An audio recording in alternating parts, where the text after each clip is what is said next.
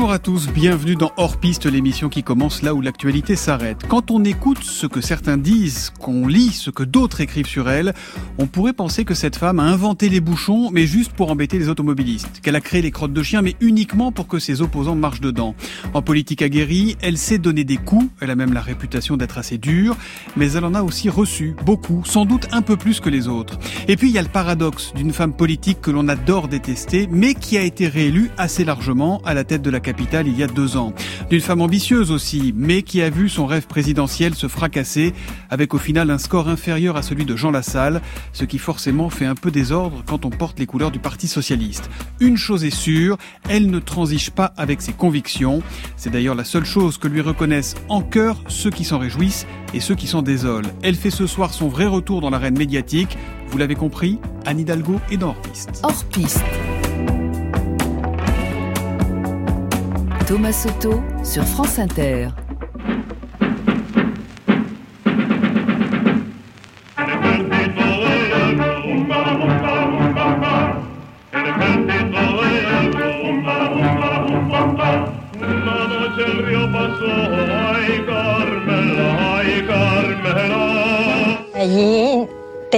Ici, on avait à peine de quoi manger. J'allaitais Anne, mais j'étais trop maigre parce qu'on n'avait vraiment rien. Nous avions tous besoin de manger plus. Bertrand Delanoë, le maire va devoir suivre une convalescence plus longue que prévu, trois semaines environ car sa blessure à coup de couteau a tout de même nécessité trois heures d'intervention. C'est très préoccupant. Hein. Presque totalement inconnu il y a encore un an et demi, voilà Anne Hidalgo dans le costume du maire de Paris. Sérieusement, il l'a dit, il l'a annoncé, il ne fera pas un troisième mandat, M. Monsieur Lanoé. Donc la prochaine maire de Paris, en tout cas la prochaine candidate euh, à la mairie, c'est vous 2014, c'est loin, voilà, et on n'y est pas. Moi, je suis quelqu'un de pragmatique. Euh, ce mandat m'intéresse énormément. Ce que je fais me passionne. Je prends mon pied. On vous a proposé d'être ministre Oui. Et vous avez dit non, vous aussi J'ai dit non, voilà. Pour Paris Pour Paris. J'ai deux amours, mon pays Paris. Pareil toujours, mon cœur est ravi. Anne Hidalgo est officiellement maire de Paris. Donc, une semaine après son élection, a été entérinée par le vote du Conseil de Paris ce matin. À 54 ans, elle devient la première femme à prendre la tête de la capitale. Ce soir, je suis le capitaine, je suis dans la capitale. En bas de la tour Eiffel, les lumières Mbappé,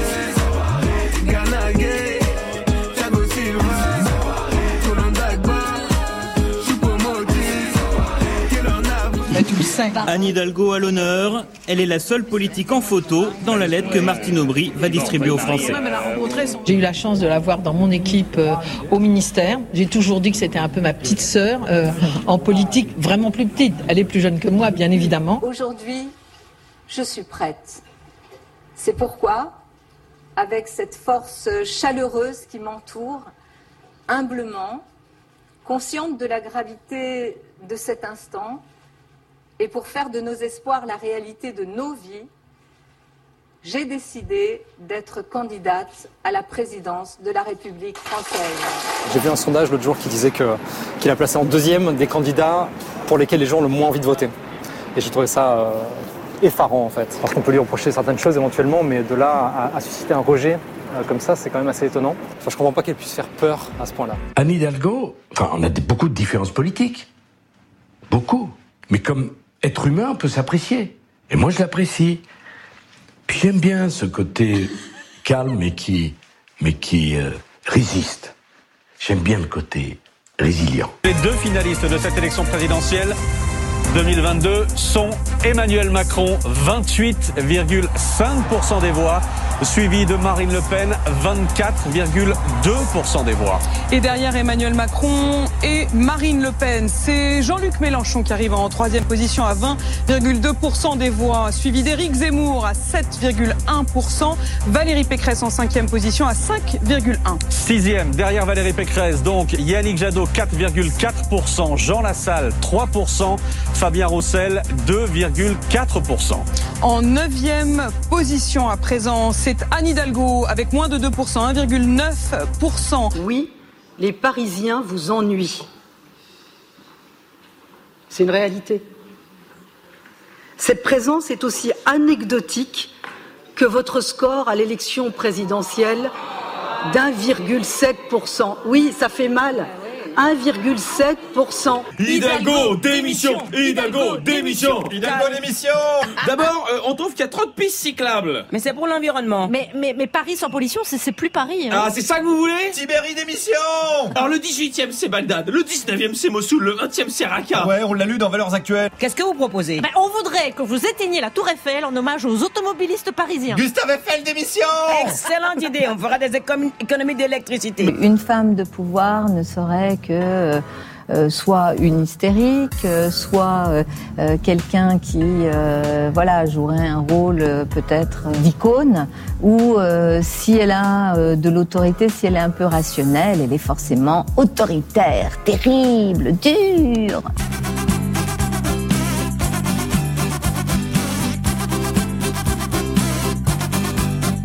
Dans Paris, on dépasse les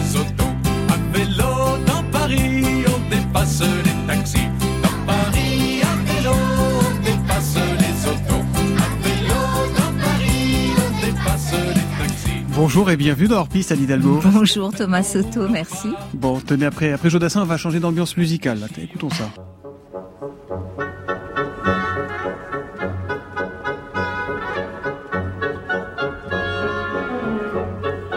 Vous reconnaissez Lac des Cygnes. Tchaïkovski. Ouais.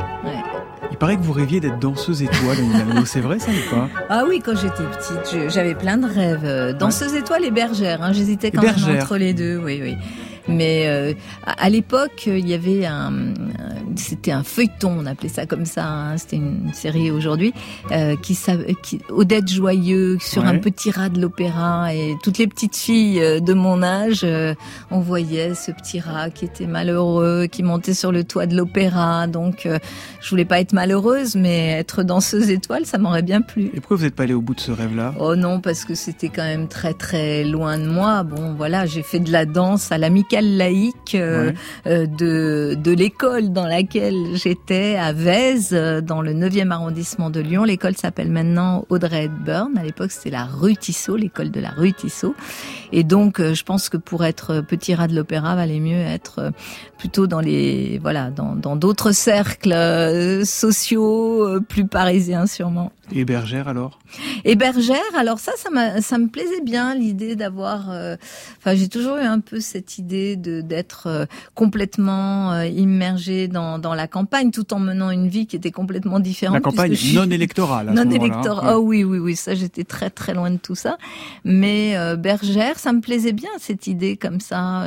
J'avais vu, euh, j'ai fait des euh, des camps d'ados en tant que monitrice. Hein, mais j'avais à peu près l'âge de, de mes ados que j'encadrais. Et euh, dans les Pyrénées, j'avais vu beaucoup de ces transhumances. Je trouvais ça quand même euh, très très chouette.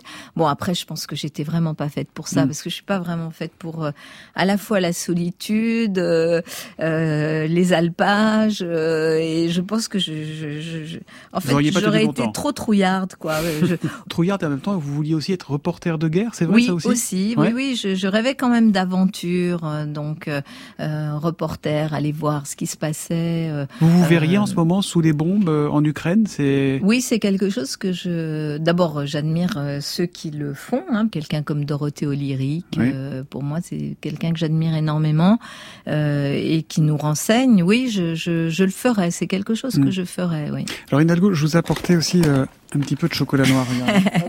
Merci. je crois que c'est une boutique que vous aimez bien.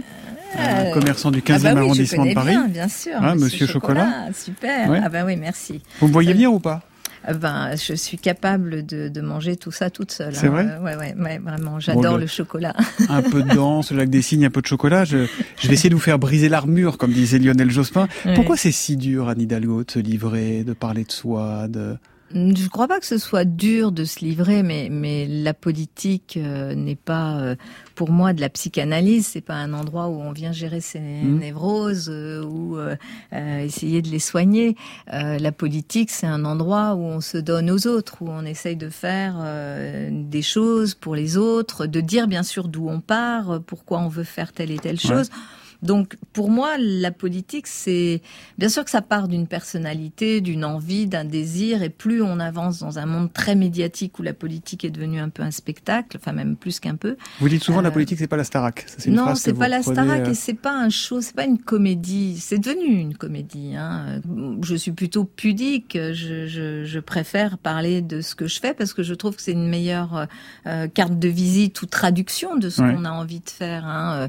Après, on peut parler de soi à longueur de journée. Euh, euh, ça fera pas bouger euh, une ligne. De voilà, il y a l'enjeu climatique qui est là. Il y a un défi énorme sur les inégalités. Mm. Il y a un défi démocratique qui est une crise sans précédent.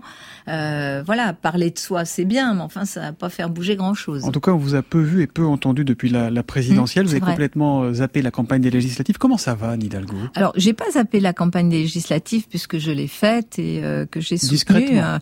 non, non, j'ai médiatiquement soutenu, discrètement. ah oui, je, voilà, je, je, ne suis pas revenue sur des médias faire des interviews. et Mais ma question, c'est comment ça comment va ça va? Ben, Ça va bien, voilà, ouais. ça va bien parce que je suis quelqu'un qui, d'abord, les choix que j'ai faits, euh, cette élection présidentielle dans laquelle je me suis engagée, euh, pas par euh, obstination, mais parce que c'est vrai que j'ai pensé que je pouvais apporter quelque chose. Je ne voulais pas que la famille politique qui est la mienne, hein, qui peut-être changera de nom, changera mmh. sans aucun doute, euh, qui s'appelle le Parti socialiste.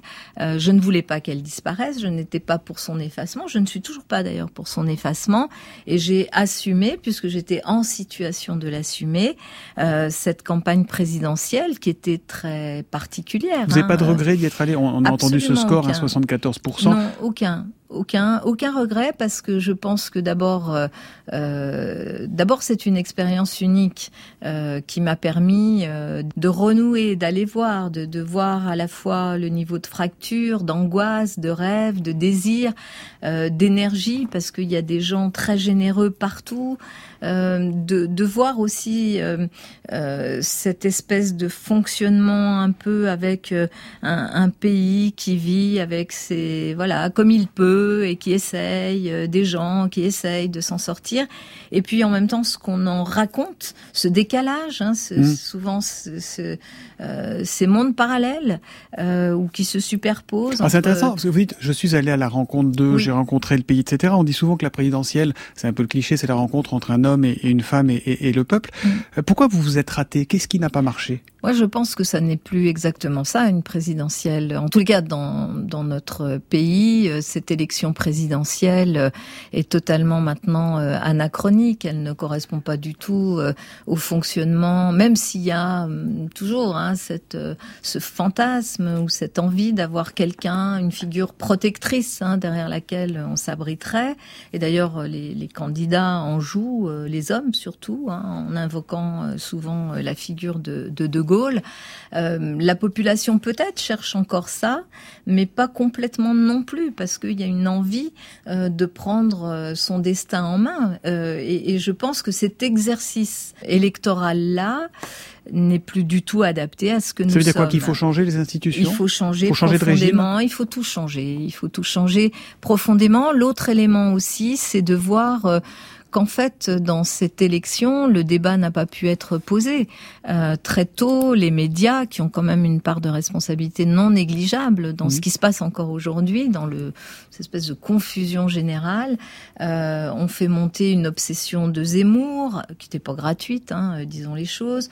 Euh, je pense que Emmanuel Macron euh, rêvait euh, d'une échéance présidentielle euh, qui, voilà, ne serait qu'une formalité. Et dans laquelle, une fois encore, cinq ans après, euh, les gens voteraient par réflexe de peur contre l'extrême droite euh, ou l'extrême gauche et euh, qu'ils lui redonneraient finalement, je dirais pas la confiance, mais en tous les cas le blanc-seing pour poursuivre.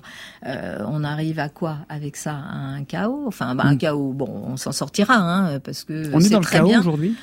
En tous les cas, ce que je trouve plutôt positif, c'est que les Français, ils ont dit, bah non, voilà, nous on veut pas de ça et euh, ils ont euh, inventé euh, la proportionnelle sans passer par la réforme des institutions. C'est très bien, c'est un peuple libre, il fait ce qu'il veut et il envoie quand même aussi ses signaux aux dirigeants. Mais juste pour revenir sur cette présidentielle, est-ce que est-ce que vraiment elle a eu lieu Est-ce que vraiment bah, on a pu poser, est-ce qu'on a pu poser euh, euh, les options, les orientations qui s'ouvraient au pays?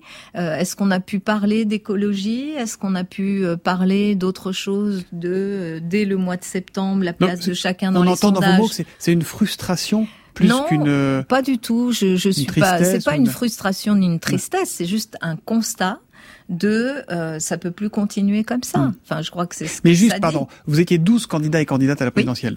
Tous et toutes, vous aviez un point en commun, Mhm. c'est votre sincérité, votre engagement, votre avec vos idées différentes, votre envie de changer la France dans, dans le bon sens. Comment on sort de là physiquement et psychologiquement Alors, Comment vous physiquement- êtes sorti de là physiquement et psychologiquement Physiquement, euh, j'ai appréhendé euh, cette élection comme euh, comme une épreuve sportive de haut niveau. Mmh. Euh, et c'est pas ma première campagne électorale. Une municipale parisienne, c'est pas une présidentielle, mais c'est quand même aussi une épreuve physique. Donc, euh, en- voilà, moi, je m'astreins dans ces périodes-là. Un, je ne bois pas. Je, je, je suis, j'essaye de garder une hygiène de vie parce que je sais que euh, la résistance physique, euh, elle, elle est absolument nécessaire pour ne pas perdre non plus sa capacité euh, de euh, compréhension, euh, de euh, voilà intervenir dans, dans le débat, comprendre ce qui se passe, agir. Donc physiquement, euh, j'ai appréhendé ça de cette façon et en fait, je ne suis pas sortie très fatiguée. Hein. J'étais plus rincée, Et moralement, rincée que ça. Moralement, c'est forcément une épreuve parce que quand quand vous rentrez dans quelque chose, vous savez que c'est dur, qu'il y a peu de chances de victoire au départ, parce que le PS quand même n'allait pas très très bien. Hein. Euh, Dernière euh, élection présidentielle, euh, on fait euh, 6%, mais en étant en, candidature commune avec les Verts. Euh, aux, aux européennes, on fait euh, 5%, mais en ayant euh, sur 5 Mm. députés européens, euh, trois qui ne sont pas socialistes. Bon, bref, euh, donc euh, le PS n'allait pas bien et, et objectivement, il n'avait pas travaillé, il ne s'était pas mis en condition. Hmm. Mais il y a un sentiment Mais- d'injustice, par exemple? Non, je, je n'ai pas ce sentiment d'injustice. Alors vraiment, autant pour d'autres euh, sujets, euh, je pourrais avoir un sentiment d'injustice, mais ce n'est pas un sentiment d'injustice. Je pense que quand euh, on n'a pas suffisamment travaillé, quand on n'a pas pris la mesure de ce qui se passait en profondeur dans le pays, quand on n'a pas créé les conditions collectives, hein, euh, je dirais même pas d'une victoire, mais du fait qu'on puisse être entendu, quand on n'avait pas soldé, parce que les choses euh, euh, ont éclaté aussi au grand jour, ce qui s'est passé dans le dernier quinquennat et la, la colère, le rejet qu'il y a eu euh, euh, d'un certain nombre euh, injuste hein, pour euh, pour une bonne partie, mais en tous les cas réel,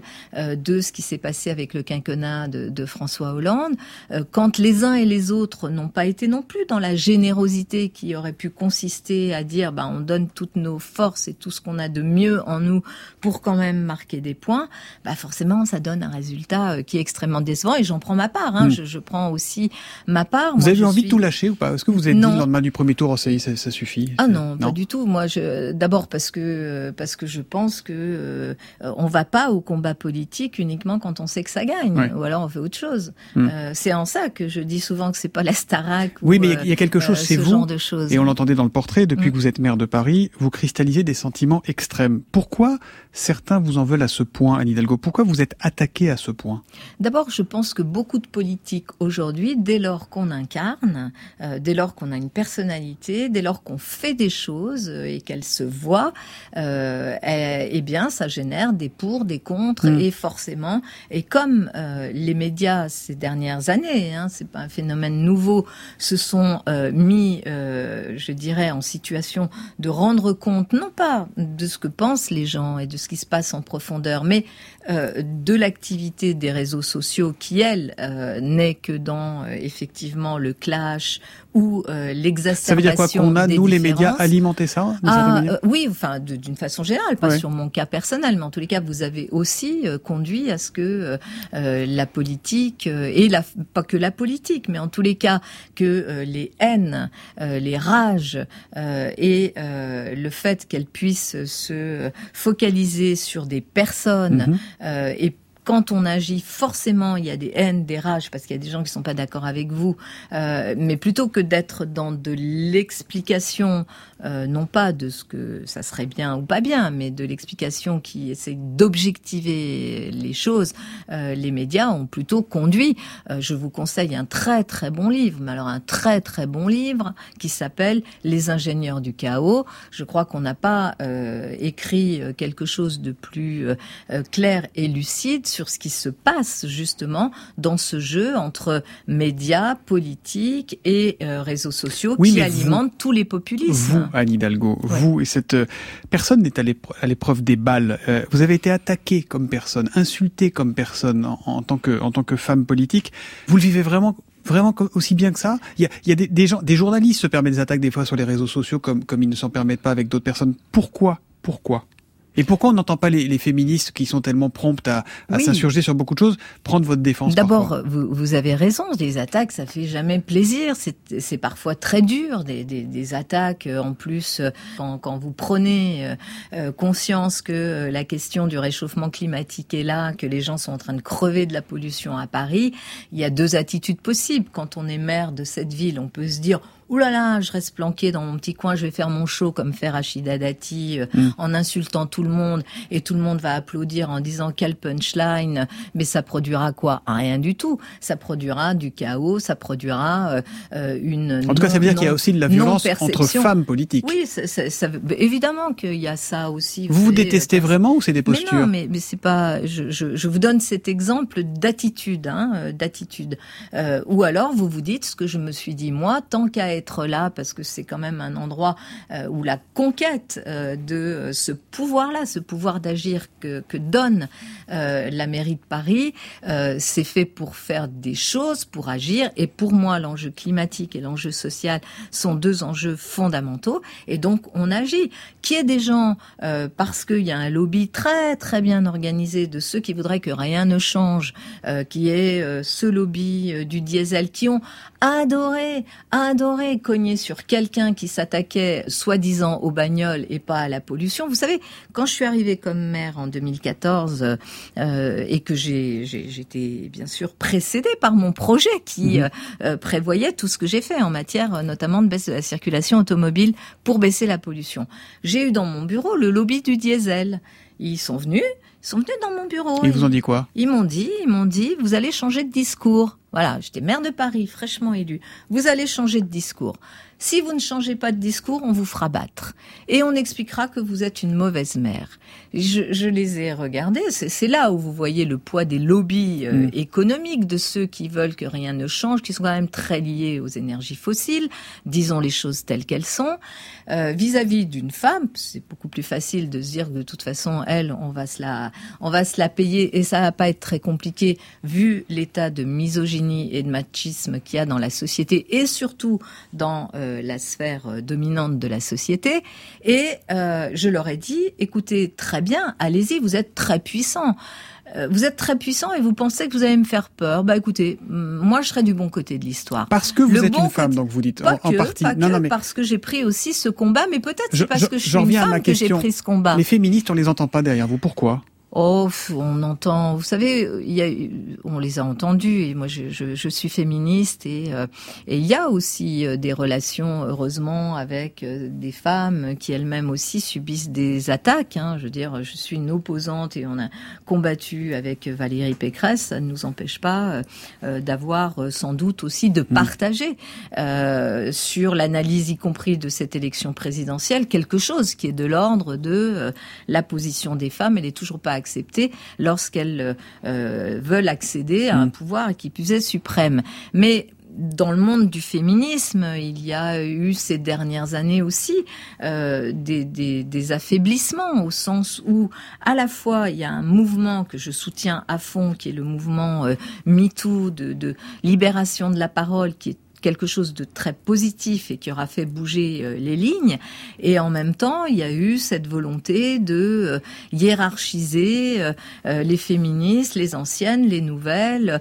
Il y avait un très très bon papier dans le Monde il y a quelques jours de Martine Storti, qui est une mmh. des fondatrices du du MLF et qui reprend très très bien finalement ce à quoi je crois, c'est-à-dire euh, le féminisme s'enrichit des nouvelles pratiques, des nouvelles façons de combattre, mais il s'affaiblit lorsque on essaye de hiérarchiser la façon dont les féministes euh, s'engagent. Moi, je ne dis pas qu'il faut défendre les femmes parce que ce sont des femmes. Euh, je dis que dans euh, le combat politique, il y a beaucoup de machisme, mmh. beaucoup de misogynie, beaucoup de facilité dans les médias, de journalistes, de chroniqueurs, même des femmes qui, euh, euh, pour donner le gage que non, elles ne sont pas là juste à vous faire un peu quand même la courte échelle, ou même tout simplement être être respectueuse du fait que en plus vous êtes une femme, même des femmes se livrent à des comportements qui finalement affaiblissent la place des femmes. Moi, je continuerai à être féministe et à me battre pour ça. Anne Hidalgo, la, présidentielle, elle a ce site particulier qu'elle revient tous les cinq ans, au moins. Euh, vous pourriez y retourner un jour où là, vous dites, euh, cette messe-là, elle est dite pour moi, cette lumière-là, elle est éteinte? Non, non. Euh, vous savez, en politique, comme dans la vie, rien n'est jamais hmm. éteint tant qu'on n'est pas mort. Hein, donc... Anne Hidalgo, vous êtes née Anna Maria Hidalgo où, c'est ça C'est ça. Hein, en Espagne. Vos mm. parents ont fui la dictature euh, franquiste. Pour venir se réfugier en France, vous aviez deux ans. Mm-hmm. Euh, quel est votre premier souvenir d'enfance, votre premier souvenir de France? Mon premier souvenir de France, c'est vraiment quand euh, on est arrivé en France. Donc j'avais deux ans, deux ans et mhm. demi. On a pris le train pour euh, pour venir euh, du sud de l'Espagne. Mon papa était déjà en France et il, nous, il est venu nous chercher à la frontière. À l'époque, on descendait du train à Irún, côté espagnol, et on passait à pied, on montait un escalier, on passait de l'autre côté où là on retrouvait la voie de chemin de fer française et, et la partie française. Donc je me souviens de ça. Et puis le, deuxième souvenir, c'est quand même euh, là, c'était euh, je, sentais, il y avait de l'excitation et, de l'angoisse hein, à arriver dans un pays euh, nouveau qu'on avait choisi, mais où on parlait pas la langue, on ne maîtrisait pas grand-chose, et d'arriver, premier logement, un grenier rue de la Charité à Lyon, euh, ça s'invente pas quoi. C'était une famille de euh, de d'espagnols euh, qui étaient des, des, anarchistes, une grande famille euh, qui euh, nous avait accueillis dans et qui avait un grenier de disponible pour nous accueillir temporairement, ma sœur, mes parents et moi. Et, et d'arriver dans ce grenier, il y avait juste un matelas par terre, il y avait une espèce de mmh. voilà de, de, de, de, fenêtre de toit, et on s'est tous regardés, on s'est dit, on a dit à ma mère, mais c'est là qu'on va vivre. Euh, waouh, euh, c'était quand même euh, très très loin du soleil de l'Andalousie, quoi. Hein. Hmm, donc ça n'a pas été forcément facile au début. Vous êtes devenue française à l'âge de 14 ans, hmm. et là vous avez francisé votre prénom. Anna est devenue Anne. Pourquoi avoir rangé Anna Maria pour devenir Anne? En fait, non, j'ai pas francisé à ce moment-là. C'est quand on est arrivé à l'école, on m'a rien demandé. On m'a. Ah, vous l'a imposé. Euh, voilà, ça s'est fait comme ça. Vous savez, ça s'est écrit comme ça. Euh, et du coup, euh, j'ai vécu avec cette idée que ici c'était Anne et et là-bas c'était Anna. Maria est le deuxième prénom, mm. donc c'était Anna. Et, et, et mm, voilà, j'ai vécu avec cette idée que c'était vraiment pas un problème. C'était pas deux identités, mais mm. c'était deux façons de vivre une même identité. Et, euh, et en fait, mon, mon prénom, il n'est pas changé. Hein. Mon prénom, c'est bien Anna. Et, euh, mais j'ai un prénom d'usage qui est Anne. Et comme j'étais connue comme Anne, quand j'ai fait ma première élection en 2001 euh, à Paris, il a fallu que j'aille dire à, à, la préfecture, ouais, mais les gens ils vont pas savoir. Ils savaient pas trop qui c'était, hein, parce que mm. j'étais pas très connue. Mais enfin, quand même, j'ai dit, voilà, est-ce que je peux faire usage de mon prénom? Prénom d'usage. Et, et, donc, c'est parce que j'ai l'autorisation de faire usage de mon prénom d'usage. Et donc, à l'école, quand vous êtes petite, on vous appelle Anne, hmm. vous aviez déjà la volonté d'être d'être la première. Vous disiez déjà à vos profs, moi, je veux être maire de Paris ou présidente. Ah non, pas du tout. Alors, je, on, avait la volonté de réussir à l'école parce que là, euh, voilà, les parents nous avaient inculqué le fait que ça pouvait pas euh, être autrement, quoi, hein, que c'est par l'école et le travail qu'on réussissait. Mais euh, je, je savais pas du tout ce que c'était maire. Je rêvais de Paris, hein.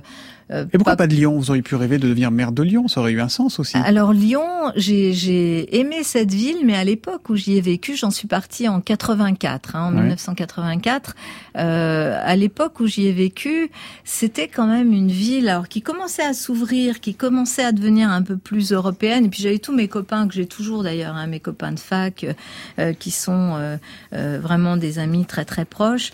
Mais mais je rêvais de Paris parce que je voyais bien que quand même il se passait des tas de trucs ici. Je rêvais, je me disais, euh, j'aurais adoré faire mes études à Paris euh, parce que j'avais le sentiment que euh, quand même à Lyon à l'époque, on n'avait pas les mêmes, euh, je dirais pas opportunités, mais c'était plus les rencontres et l'ouverture. C'était un monde assez clos. Hein. Mm. C'était euh, une ville. Alors maintenant, ça n'est plus du tout ça, mais c'était une ville quand même très bourgeoise, très repliée sur elle-même, avec vraiment des des catégories sociales qui se regardaient en chien de faïence. et au bout d'un moment, ça, on étouffait un peu, mm. quoi. Hein. Même si c'était trop petit pour vous, en fait. Elle est, elle est née d'où Elle est née comment votre ambition, Anne Hidalgo?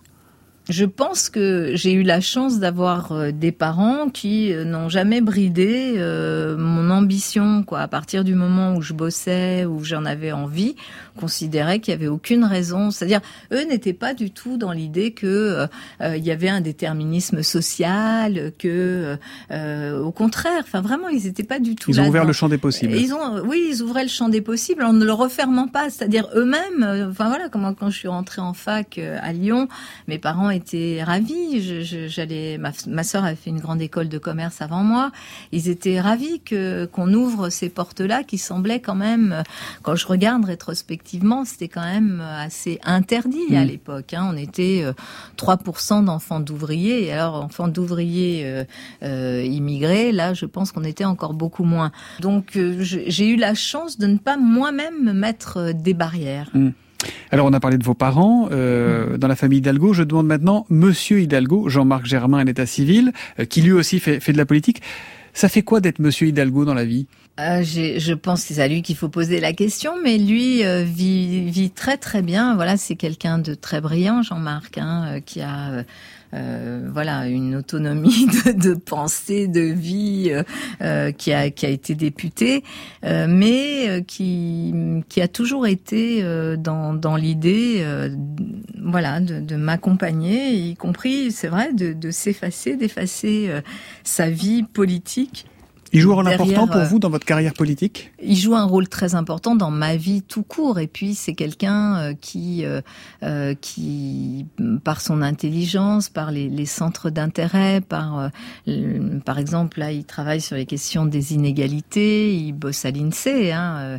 je crois qu'ils avaient voulu un peu le placardiser, mais bon, comme en général, il y a plutôt tendance à ouvrir les portes. Il a trouvé un espace extrêmement placardisé à cause de vous, rien à voir. Ah oui, oui, je pense quand même à cause de moi et de mes et de ses idées aussi, puisque c'est un homme de gauche. Mais bon, voilà, il, il, travaille sur des choses qui sont en train de faire progresser, je pense, mm. là, pas tout seul, hein, puisqu'il travaille avec plein d'autres chercheurs ou euh, administrateurs de, de l'INSEE sur les questions des inégalités, mm. sur la façon aussi de mieux intégrer les questions euh, d'écologie à la façon dont on compte la croissance, la performance de notre pays. Et euh, voilà, c'est quelqu'un qui, sur le plan de, ses idées. Puis c'est quelqu'un de voilà que j'aime, hein, donc euh, qui joue un rôle. comment se passe la répartition de la charge mentale à la maison entre vous? Plutôt très bien parce que je suis pas quelqu'un de d'angoissé, je suis pas quelqu'un qui euh, euh, qui ait besoin de, même dans des moments durs, hein, cette campagne, on en parlait, il y a eu des moments très très durs, mais vraiment très très durs, hein, parce que euh, voilà, un peu seul, hein, euh, un peu seul, hein, quand vous partez à la bagarre, que plein de gens sont venus vous dire allez on y va, et puis que de temps en temps vous êtes toute seule devant la barricade et que vous dites eh oh mm. les gars là, les filles, vous m'aviez dit que il y a personne là pour venir avec moi, c'est parfois un peu dur, et puis bon, on se dit c'est comme ça. Hein. Mm. C'est euh, c'est comme ça qu'est faite euh, euh, que sont faits les humains, avec à la fois leur force, mais aussi leur faiblesse qu'il faut accepter. Donc, mais je ne suis pas quelqu'un qui d'abord me lamente d'une situation même très très dure. J'essaye toujours de trouver un enseignement qui au moins m'apprenne quelque chose. Je sais pas si c'est positif ou négatif, j'en sais rien, mais en tous les cas, et donc, je ne suis pas quelqu'un qui vient avec mes angoisses envahir l'espace privé où j'ai plutôt besoin de waouh euh, lâcher. Vous êtes facile à vivre? Je suis, bah, je pense que oui, je pense que je suis assez facile à vivre parce que je, euh, voilà, j'ai mon caractère, etc. Mais, mais je, j'aime, bien me, glisser aussi dans, dans quelque chose. J'aime vraiment la vie de famille, j'aime les amis, j'aime des moments où vous êtes là à glander sur un canapé, euh, euh à refaire le monde, à dire n'importe quoi. Je, je, suis comme tout le monde, quoi. Voilà, je suis vraiment comme tout le monde. On va marquer une première pause musicale dans ce hors-piste et vous, vous avez choisi d'écouter Charles Aznavour, Emmenez-moi.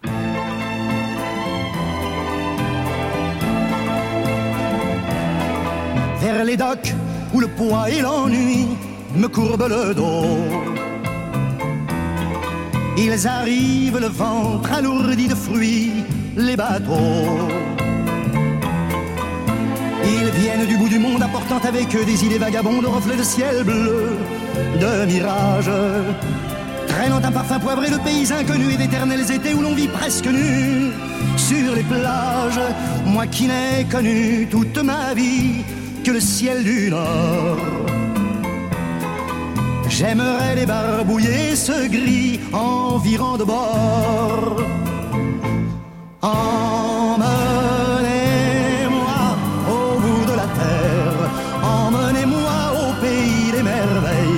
Il me semble que la misère serait moins pénible au soleil. Dans les bars à la tombée du jour avec les marins. Quand on parle de filles et d'amour, un verre à la main. Je perds la notion des choses et soudain ma pensée m'enlève et me dépose un merveilleux été sur la grève où je vois tant dans les bras l'amour qui comme un fou court au devant de moi et je me pends au cou de mon rêve quand les bars ferment que les marins rejoignent leur bord.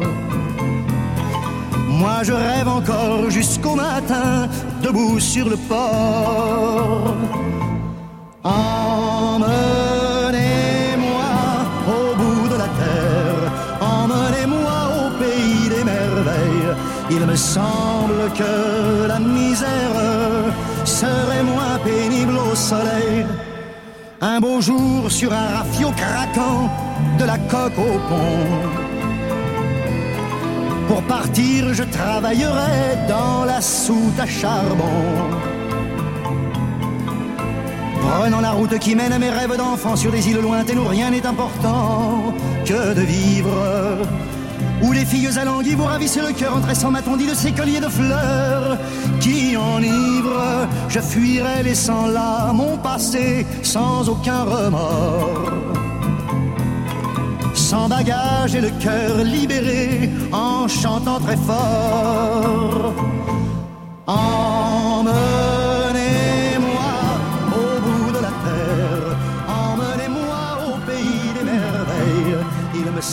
Chanter, Anne Hidalgo. Emmenez-moi de Charles Aznavour, premier choix musical d'Anne Hidalgo dans, Hors-Piste sur France Inter. Là, tout de suite, si vous deviez partir, ce serait où, là? Vous prenez un sac, une valise et vous partez euh, Cadix. Cadix. oui, oui, Vous y retournez souvent en Espagne? Oui, oui, oui, j'aime, j'aime beaucoup. Et puis, euh, euh, c'est vrai qu'il y a, voilà, il y a une lumière, il y a, il y a, voilà, il y a quelque chose qui est euh, de l'ordre de euh, du pays des merveilles, peut-être. hein. Ouais, Cette chanson, c'est aussi celle de celle de l'exil, celle Oui, de la migration. bien sûr. Pourquoi ce choix? Euh, pour ça, sûrement parce qu'elle a toujours euh, résonné en moi, euh, euh, parce que c'est un peu cette histoire, cette histoire de vie. Cette, euh, ce- mon père avait été euh, longtemps dans la marine marchande, donc il m'a beaucoup raconté ses voyages, les ports. Euh, il avait euh, d'ailleurs, euh, il allait souvent euh, euh, à Caracas euh, parce qu'il était sur un, un pétrolier. Ouais. Et, euh, et il, a- il avait failli d'ailleurs euh, avant le choix de, de, de la France, on lui avait proposé de rester euh, à Caracas au Venezuela. Souvent, je me dis waouh, heureusement que la vie et qu'il a pas décidé et qu'il a vraiment décidé de venir en France parce qu'il y avait pour lui cet attachement à la France, à la République française parce que j'aurais eu une autre vie. Mais ça, et puis cette, cette chanson, elle est à la fois nostalgique et puis pleine d'espoir, quoi, parce que c'est il faut du rêve euh, et puis euh, comme il dit hein, euh, vivre tout simplement quoi. Et quand on vous a demandé quelle chanson vous souhaitiez écouter, vous avez donné un deuxième titre, Mhm. Cry Baby de Janis Joplin. Oui. Pourquoi? Alors pour moi Janis Joplin c'est sans doute la, plus grande chanteuse euh, voilà c'est je trouve que cette femme exprime à la fois je sais pas une forme de de détresse de colère de euh, de force de vie elle est morte très jeune hein, euh, euh, elle est morte à 27 ans Euh, c'est un cri c'est un peu ce cri des femmes et c'est une voix qui est tellement bouleversante mais bouleversante et puis ce rock des années 70 qui pour moi est quand même voilà quelque chose qu'on n'a jamais réussi à, à, à dépasser On va en écouter quelques Hmm. notes.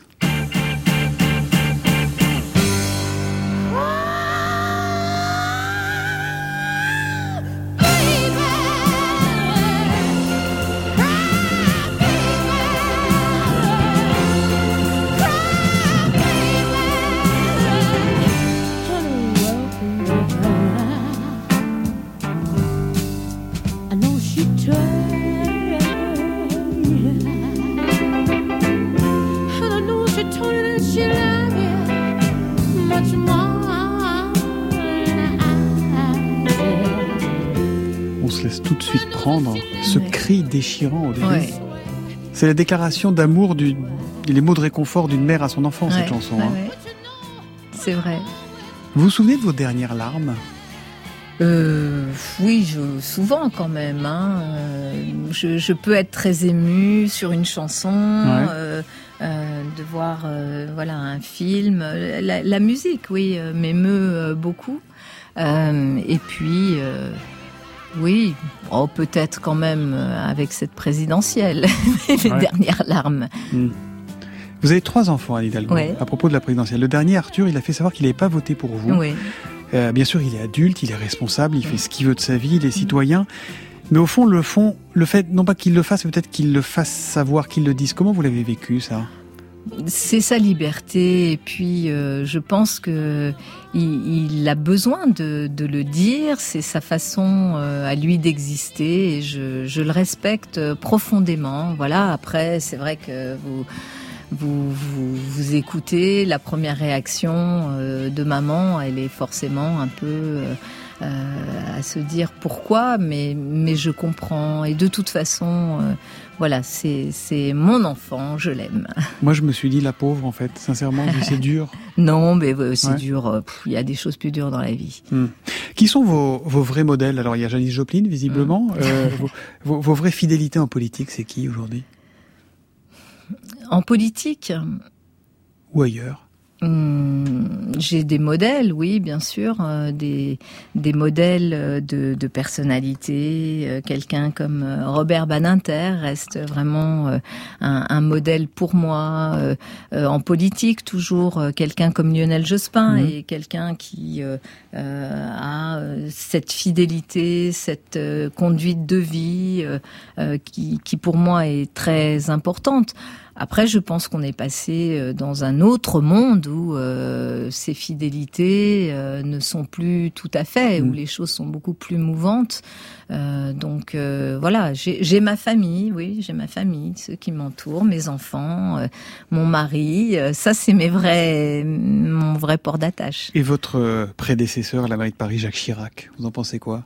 C'est quelqu'un, moi, qui, qui bien sûr, euh, j'étais pas dans son camp politique, euh, mais j'ai eu la chance de, le connaître, et c'est quelqu'un qui m'a beaucoup ému aussi par euh, cette capacité à mener des combats, à se relever, à être seul à un moment, à, repartir au combat, à croire en lui, à en croire en ses idées, et, finalement, moi, j'aime bien ces personnages-là, même quand euh, euh, on partage pas euh, les, les, mêmes convictions politiques. Je trouve que euh, quand euh, les politiques sont vraiment dans, dans leur authenticité, euh, euh, qu'ils sont, euh, ils sont un peu particuliers, hein, ceux qui vont au combat, qui acceptent euh, quand même hein, cette prise de risque totale et encore plus aujourd'hui hein, où euh, tout est exposé. Euh, J'aime bien ces personnalités-là qui ne qui ne refusent pas euh, de voilà d'essayer de monter la marche ou de franchir euh, de franchir le pas, qui, qui ne se cachent pas, qui ne se protègent pas au point de finalement euh, euh, ne pas hum, donner ce qu'ils ont envie de donner, de Mm. ne pas exister. Donc Jacques Chirac, pour moi, fait partie de ces gens qui euh, vraiment a montré par tous les pores de sa peau que euh, voilà il avait ce désir absolu de, de, de, de conquérir de faire de convaincre Quitte parfois à raconter peut-être un tout petit peu n'importe quoi. Souvenez-vous de ce qu'il disait, c'était en 1990. Aujourd'hui, les poissons de Seine sont parfaitement consommables. Au dernier recensement, plus de 25 poissons différents trouvaient des conditions de vie adéquates dans la Seine. Voilà pourquoi j'affirme que l'on peut rendre un fleuve propre. Et j'ai d'ailleurs indiqué que dans trois ans, j'irai me baigner dans la Seine, devant témoins, pour montrer que la Seine est devenue un fleuve propre. Ça arrivera un jour. Bon, on se baigne toujours pas dans la Seine. C'est en 90. Alors ça ça va arriver d'ailleurs euh, ça ça arrive puisque on est en train de la nettoyer. ben là déjà euh, il y a des bah, vous parliez tout à l'heure de, de de mon fils Arthur Germain, il a descendu la Seine à la nage Mhm. depuis la source jusqu'au Havre euh, en nageant y compris euh, dans Paris. Euh, on a beaucoup progressé sur euh, les mesures d'eau euh, et, et sur la qualité de l'eau. Donc pour les Jeux Olympiques et Paralympiques, puisque ça c'était vraiment un horizon très concret, on se baignera dans la Seine. Et après, il va y avoir des baignades dans la Seine. On va parler des JO dans un instant. Mais est-ce que vous, vous avez regretté des propos, des promesses comme ça ou pas? J'ai rarement fait des promesses euh, en me disant que je, je ne pourrais pas la tenir. En fait, il- Jacques Chirac a fait cette promesse-là. Évidemment, ça a pris plus de trois ans, mais euh, puisque c'était dans les années 90 et on y nagera euh, vraiment en 2024 euh, avec des vraies baignades. hein. Il y aura des points, euh, je le dis là, hein, tous ceux qui voudront. Monsieur, euh, madame, tout le monde, on pourra aller se baigner. eh ben on prend oui, notre bien maillot, sûr, notre bien serviette. et sûr, voilà. bien sûr. Et on aura des points, euh, voilà. Et On, on a commencé par des choses hein, qui sont euh, se baigner dans le canal Saint-Martin, à la Villette, voilà. hein, on a commencé des choses comme ça. Mais euh, non, j'ai pas fait. Je crois pas avoir Hmm. fait de promesses euh, comme ça, non. Hmm. Les JO, cérémonie d'ouverture, vous voulez quelque chose d'ouvert sur la scène, en bien public, euh, c'est votre rêve. Vous maintenez ça malgré le Stade de France, malgré tout ce qui s'est passé, Mais malgré les risques? Ouais. Mais oui, d'abord euh, le Stade de France, euh, ce qui est dramatique parce que c'est vrai que ça a abîmé euh, euh, l'image de notre pays. Euh, franchement, euh, voilà, euh, je, je, je le dis si euh, euh, si le préfet de police euh, coopérait un peu plus avec tout le monde, euh, euh, ne s'enfermait pas euh, dans son bureau et n'avait pas cette attitude hein, qui fait que finalement euh, personne ne peut vraiment travailler avec lui. euh, je pense que euh, on- Il est là le nœud du problème sur ce qu'on a il vécu enfin, C'est le pas préfet le allemand seul nœud du problème, parce que c'est peut être euh, facile d'accuser qui plus est un fonctionnaire. Euh, je pense que c'est plutôt quand même euh, les politiques qui considèrent doivent doit rester là, euh, à qui je m'adresse Arrêtez quoi. Ce qu'on comprend en creux, c'est qu'il ne doit plus. Il faut changer le préfet de Ah police bah, de Paris. largement, il faut changer un la façon de concevoir le maintien de l'ordre dans, dans notre pays, hein, plutôt que d'être dans ces espèces de, de, euh, de, de méthodes où on nasse les gens, où on les met euh, en situation, on les accule, y compris des gens euh, qui voilà qui se font gazer alors que ce sont des victimes d'une situation. plutôt que de mettre les gens dans cette situation-là, il faut faire ce que par exemple font aujourd'hui les Allemands, toutes ces techniques de désescalade. Et c'est pas très compliqué quand même de se dire que c'est plutôt ça qu'il faut faire, plutôt que de générer par le maintien de l'ordre des situations qui vont être bien plus compliquées. En tout Donc cas, la oui, cérémonie d'ouverture des JO, il elle se fera en plein changer- air. Il faut changer ça parce que c'est pas c'est pas à la hauteur de notre Mm. pays et, et ça et, et d'ailleurs hein, euh, il y a eu voilà on se souvient tous euh, des manifestations euh, des gilets jaunes avec beaucoup de gens qui se sont retrouvés quand même éborgnés. Euh, je, je suis très très surprise que ça n'ait pas fait beaucoup beaucoup d'écho euh, et que on en soit toujours avec le même préfet de police. Mm.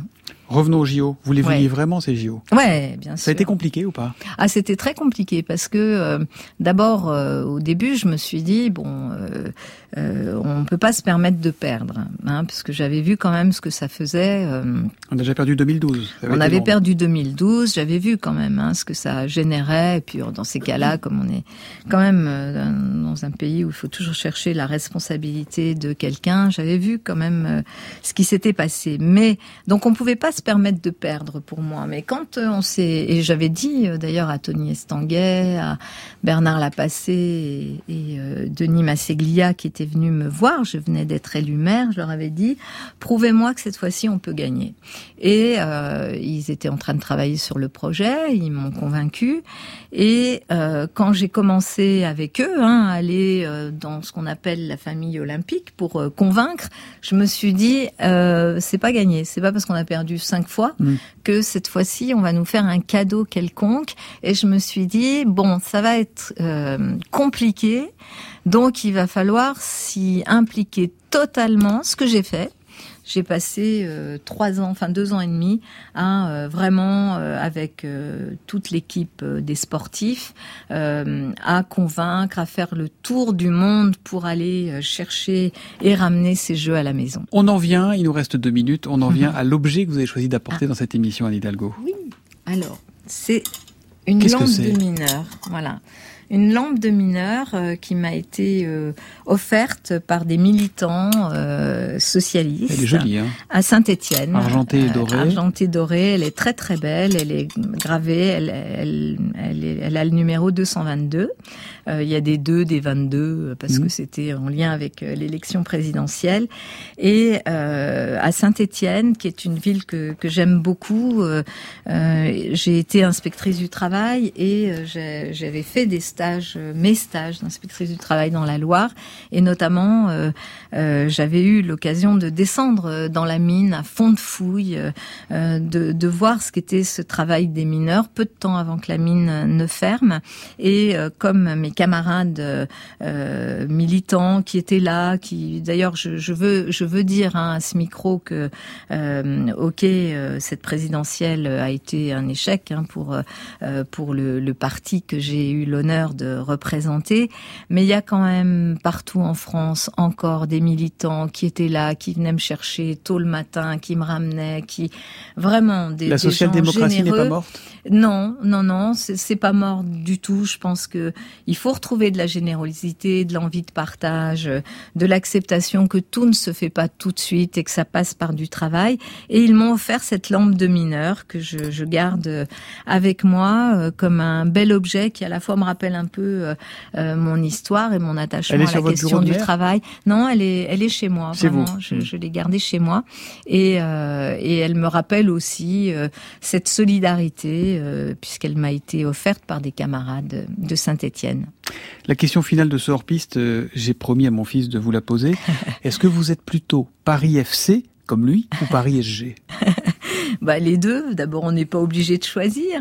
Voilà. Ça, c'est une réponse de politique. Euh, attention. non, non, non. Bah, j'adore le PSG, euh, surtout quand il gagne. Hein. Euh, Non, non, j'aime, le PSG parce qu'il y a quand même, euh, voilà, quand il y a les, les grands matchs, j'aime le foot. Hein. Donc, quand il y a ces grands matchs avec euh, le Parc des Princes, qui est une, un véritable chaudron, là, ça, ça, c'est incroyable quand même cette ambiance-là.